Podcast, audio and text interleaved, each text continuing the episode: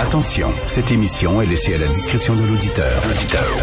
Les propos et les opinions tenues lors des deux prochaines heures peuvent choquer. Peuvent choquer. Oreilles sensibles s'abstenir. Richard Martineau. Martino. Un animateur pas comme les autres. Richard Martineau. Cube Radio. Je vous le jure, un jour, je ne parlerai pas de COVID du tout. Pendant 2h30, je ne prononcerai même pas le mot, mais ce jour-là n'est pas aujourd'hui, malheureusement. Je me sens comme Al Pacino dans Le Parrain 3, vous savez, cette fameuse réplique, I want to get out, but they keep pulling me back in. Vraiment ça. Je veux m'en sortir, mais l'actualité me, me- m'oblige à replonger dans ce sujet-là. C'est certain qu'on va parler aujourd'hui parce que ça regarde pas bien, ça regarde pas bien. J'ai les chiffres sont très très mauvais. J'ai lu dans le National Post que euh, les experts parlent même d'une possibilité de troisième vague au printemps. Savez-vous ce que ça veut dire ça? Concrètement, là, si ça arrive, là, on verra. Il y a des modèles mathématiques, puis tout ça. Puis on parle d'une possibilité de troisième vague au printemps. Ce que ça, veut, voudrait dire, c'est qu'on ne pourra pas voyager l'été prochain non plus. OK? Deux années de suite, là, deux étés de suite. Ça veut dire que peut-être les restos vont être encore fermés, les terrasses. En tout cas, j'aime autant ne pas y penser. Vous savez que lorsqu'on se compare, on se console. Vous savez qu'en Afrique du Sud, on a interdit la vente d'alcool? Depuis le 28 décembre dernier, euh, toute vente d'alcool est interdite. Pourquoi? Ben parce qu'on s'est rendu compte que les gens boivent plus pendant la pandémie, boivent plus, et euh, il y a plus d'accidents de la route, donc des gens qui vont à l'hôpital, puis déjà le système de santé comme nous est en train de péter aux frettes. Il y a des cas de violence conjugale, donc encore des hospitalisations, et les gens quand ils sont sous, quand ils boivent, ben ils baissent la garde et ils se protègent moins, donc on a décidé d'interdire la vente d'alcool. Imaginez-vous ça, vous, au Québec. On ferme la SAQ, là. Imaginez-vous ça, mettons ce soir à 5 heures, là. On nous annonce ça, le SQDC et SEQ fermé. Donc, écoute, au moins, au moins, il nous reste ça. Là, on dit, on va-tu, il va-tu avoir un couvre-feu? Parce que, y a-tu des gens qui se promènent dans la rue le soir? Qu'est-ce qu'il y a à faire le soir? Tu peux pas visiter ta famille, tu peux pas aller voir tes amis. Toutes les salles de spectacle sont fermées, les bars, les restos, à moins de t'asseoir dans un parc, comme écrivait Claude Villeneuve, sous la pluie, il n'y a pas grand-chose à faire. On vit dans un couvre-feu techniquement. Si ce soir, il annonce c'est un couvre-feu, moi, ça change rien à ma vie, puis vous non plus, j'imagine. Est-ce que vous promenez le soir, vous, après souper, là? À moins de faire une marche dehors, aller sur votre balcon, prendre un petit bol d'air. On va voir ce qu'ils vont annoncer. Moi, j'espère, j'espère que les écoles vont être ouvertes parce que je trouve que pour les enfants, de ne pas socialiser, d'être toujours devant un écran.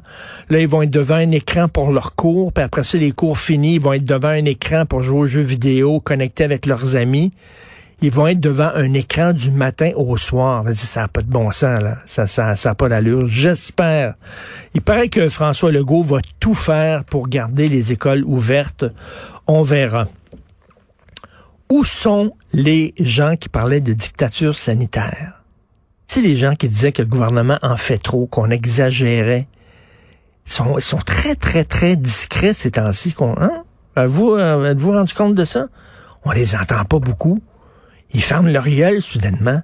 J'espère que après la pandémie, là, ils vont dire on s'excuse. On s'excuse.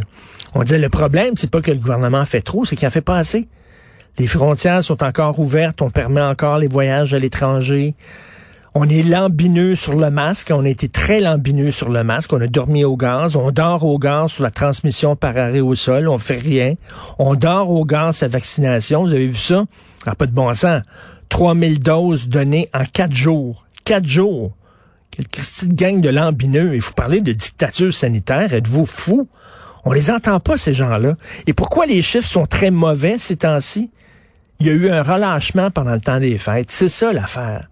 Il y a eu un relâchement pendant le temps des fêtes. Puis Éric Duhem, mon ami Éric Duhem, qui avait parti une pétition pendant le temps des fêtes, donnez-nous notre Noël. Puis lui, il voulait qu'il y ait des rencontres à 10 personnes. Il voulait qu'il y ait 10 personnes autour de la table dans le temps des fêtes, puis on a le droit de se rassembler en famille, puis on a... Comment il se sent aujourd'hui, Éric, quand il voit les chiffres à cause du relâchement? Comment, comment il se sent? Trouves-tu que c'est une bonne idée, sa pétition?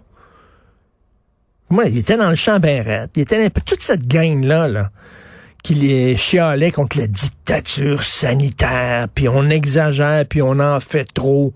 Finalement, c'est une grosse grippe. Ils prennent leur trou en tabarnouche ces temps-ci, ces gens-là. Parce que là, il y a des hôpitaux, là, ils ne prennent plus de patients. C'est fermé, il n'y a plus de lits disponibles. Il y a des adultes qui sont envoyés dans des hôpitaux pour enfants. Il y a des chirurgies qui sont reportées. Lisez Joseph Facal, deux de ses amis devaient se faire opérer, des opérations importantes. Lui-même, Joseph, devait subir une opération mineure. C'est reporté à vitam aeternam, on ne sait pas trop quand. Pourquoi? Parce que c'est en train de péter aux frettes.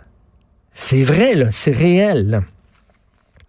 Et ces gens-là, ils, prennent leur trou. Hein. Savez-vous quoi? Ces gens-là, c'est comme les, les, les, euh, les idiots utiles de l'islamisme radical. En France, hein, l'islamisme s'est bien implanté.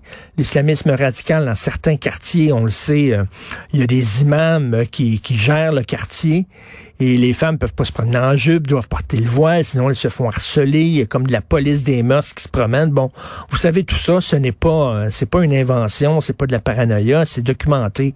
Bon, mais il y a des gens qui se ferment les yeux, qui sont aveugles. Non, non, non, c'est faux. Pendant des années, des gens ont dit non, c'est faux. C'est de l'islamophobie, ce que vous dites.